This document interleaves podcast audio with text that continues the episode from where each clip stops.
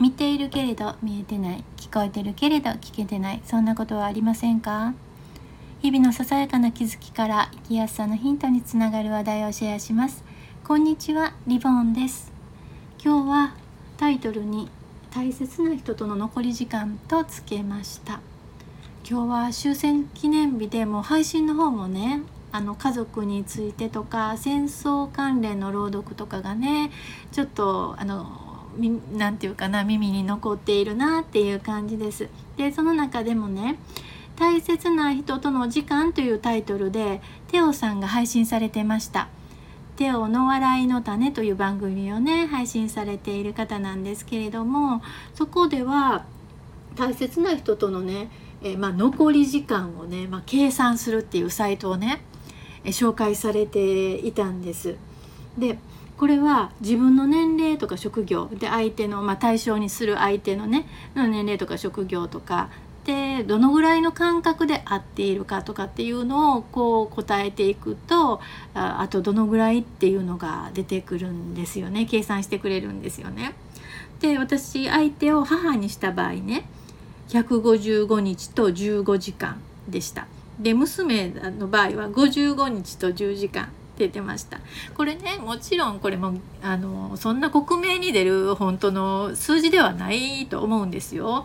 あの私の寿命が33年になってましたんでねでこれって明日死ぬかもしれないし1年後かもしれないし全然わからないですよね。でそんなに私長生きを希望してないのでね33年も生きるのかなと思ってそんな風に思ったりもしたのでねただうん155日15時間っていう風に出るとなんかリアルですよね。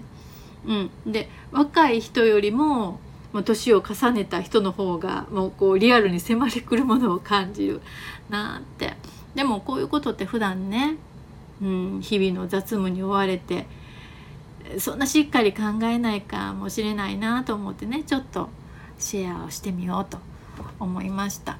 このサイトの URL は概要欄に貼り付けておきますね。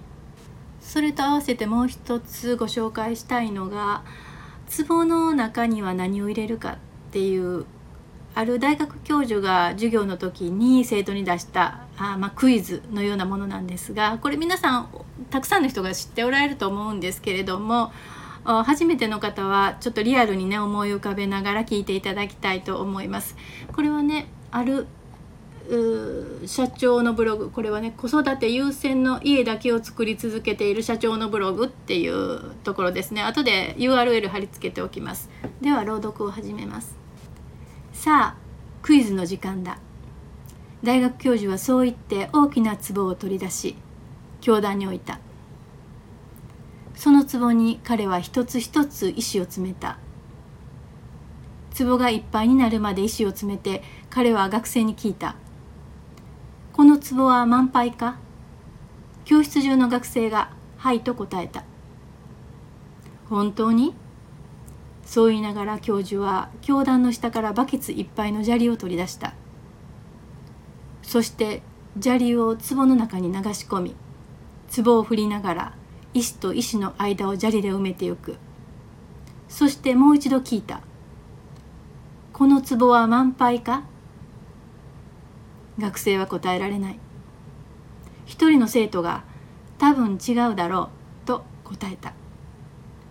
教授は「そうだ」と笑い今度は教団の陰から砂の入ったバケツを取り出した。それを石と砂利の隙間に流し込んだ後三度目の質問を投げかけた。この壺はこれでいっぱいになったのか？学生は声を揃えて「いいや」と答えた。教授は水差しを取り出し壺の縁までなみなみと水を注いだ。彼は学生に最後の質問を投げかける。僕が何が言いたいのかわかるだろうか。一人の学生が手を挙げた。それはどんなにスケジュールが厳しい時でも最大限の努力をすればいつでも予定を詰め込むことは可能だということです。それは違う。と教授は言った。重要なポイントはそこにはないんだよ。この例が私たちに示してくれる真実は大きな石を先に入れない限りそれが入る余地はその後二度とないということなんだ。君たちの人生にとって大きな石とは何だろう？と教授は話し始める。それは仕事であったり志であったり自分の夢であったり。ここでいう大きな意志とは君たちにとって一番大事なものだ。それを最初に壺の中に入れなさい。さもないと君たちはそれを永遠に失うことになる。もし君たちが小さな砂利や砂やつまり自分にとって重要性の低いものから自分のツボを満たしたならば君たちの人生は重要でない何かに満たされたものになるだろう。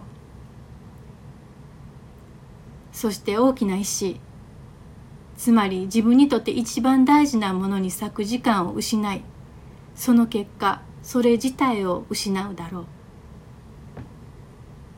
朗読は以上です。あなたにとって大きな石何でしょうか？最後まで聞いていただいてありがとうございました。ではまた。